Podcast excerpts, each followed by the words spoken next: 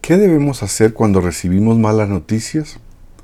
A Jairo le dieron la mala noticia. Tu hija ha muerto. ¿Para qué molestar más al maestro? Confiemos. Jesús entra en acción. Pero Jesús, sin hacer caso de ellos, le dijo al jefe de la sinagoga, no tengas miedo, cree solamente. Jesús siempre provee resultados. Al momento, la muchacha que tenía 12 años se levantó y echó a andar. Gracias Señor porque cuando te traemos nuestras necesidades, nunca te estamos molestando. Gracias por respondernos siempre.